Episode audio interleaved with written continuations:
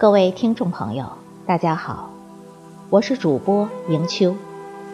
今天我们一起分享的文章是：深到骨子里的善良是一种尊重。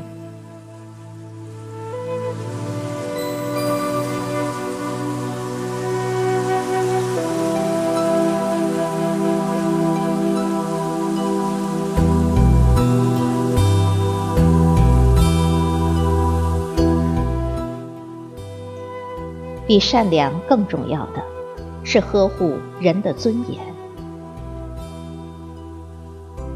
这是一个在 Facebook 上三天就有过亿人点赞的一分钟视频。视频讲述了这样的故事：下课铃响了，小朋友们欣喜若狂，拿出饭盒，准备美美饱餐一顿时。一个小男孩脸上却写满了忧愁。他很清楚，他的饭盒里空无一物。尴尬难过的他举起手，假装要去上厕所。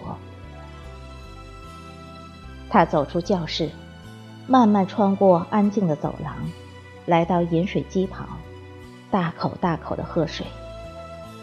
喝完，又在窗边站了一会儿，想着同学们差不多吃完，小男孩回到教室，准备收起空饭盒。可当他拿起便当盒那一刻，发觉异样的他打开饭盒，惊喜的发现里面装满了食物。他疑惑的环顾四周。同学们都装作什么也没有发生，也没有人特意过来跟他解释什么。贫穷的小男孩为了掩人耳目，每天带着空饭盒。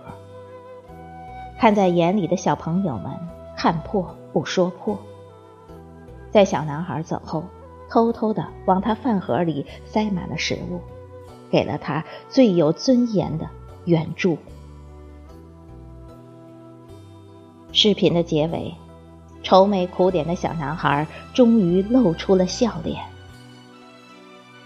表达善意需要善良，更需要方法。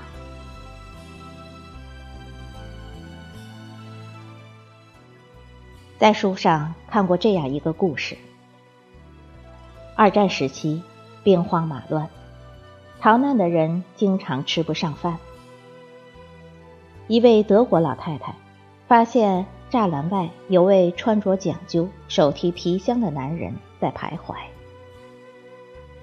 老太太知道男子是饿了，又不好意思进来讨吃。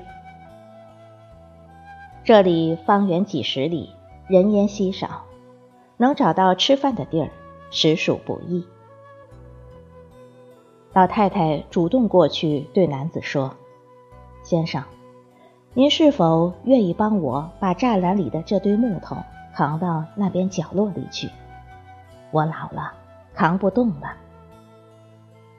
男人连声答应：“好，好。”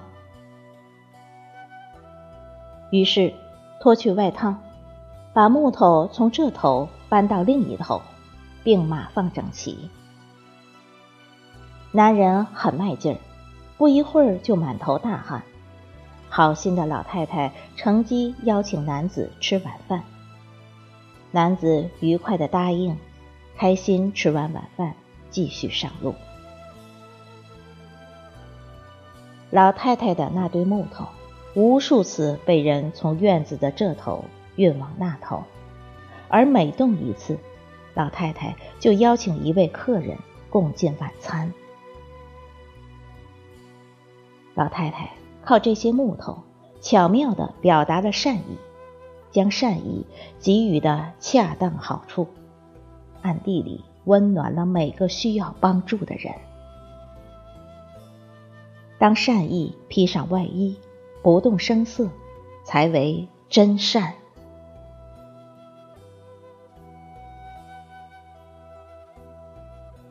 泰戈尔说：“不要从你自己的口袋里直接取出勋章给你的朋友，这是侮辱他的。善意可以给予他人心灵温暖，但如果不顾对方的感受，直截了当的表露善意，就会变成一种伤害。《礼记·谭公》里记录了这样的故事：春秋战国时，有一年，齐国发生了饥荒，吃不上饭，很多人被饿死。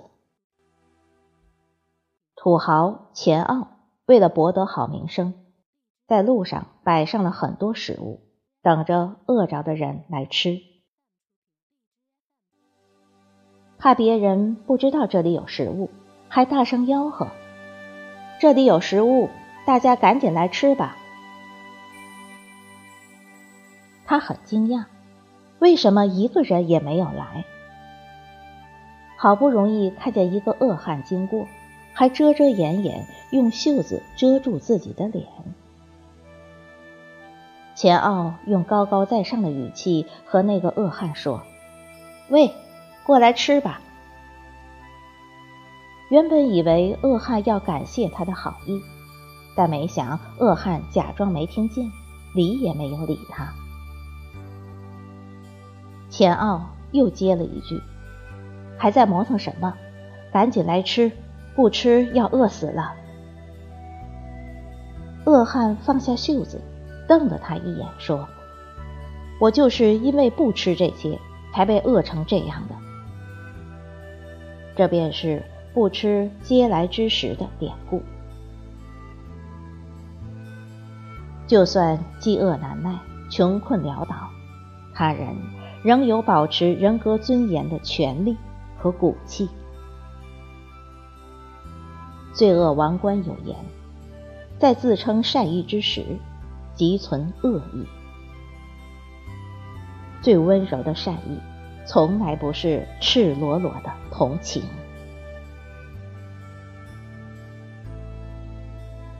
前天跟同学莲儿吃饭，他告诉我一件极为难堪的事：几个月前，林儿离婚了。带着五岁的女儿回到了娘家，七大姑八大姨轮番看望她，今天送点旧衣服，明天送点吃的。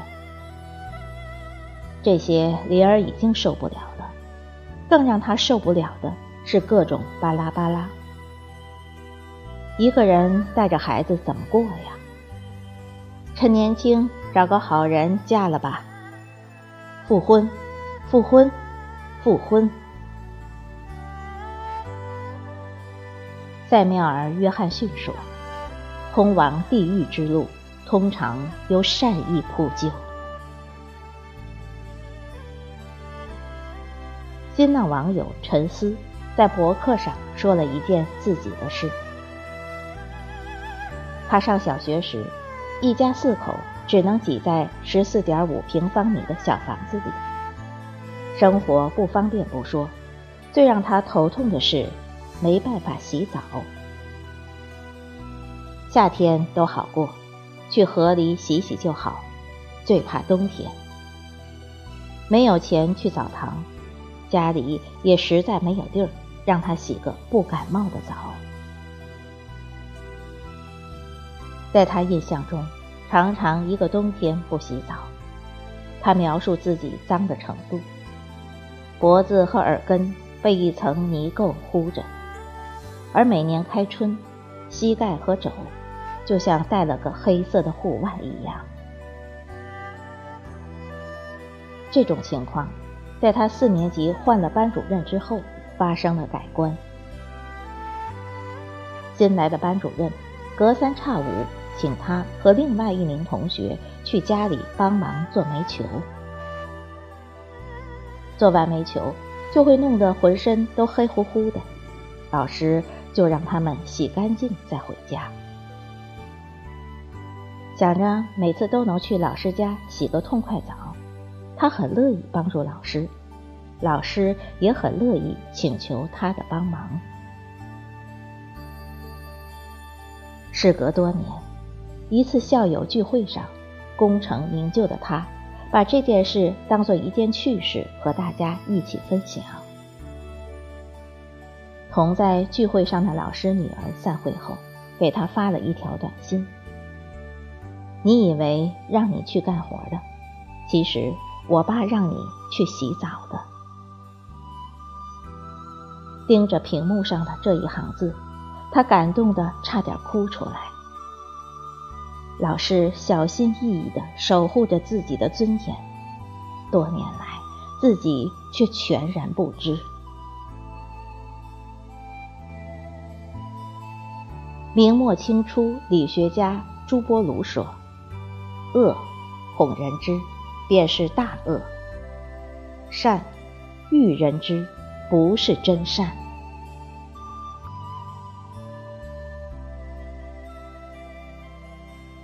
爱因斯坦说：“对于我来说，生命的意义在于设身处地替人着想。善良不仅仅是施予，更是尊重。我们心怀善意的时候，推己及人，不是强加于人，这才是善良的最高境界。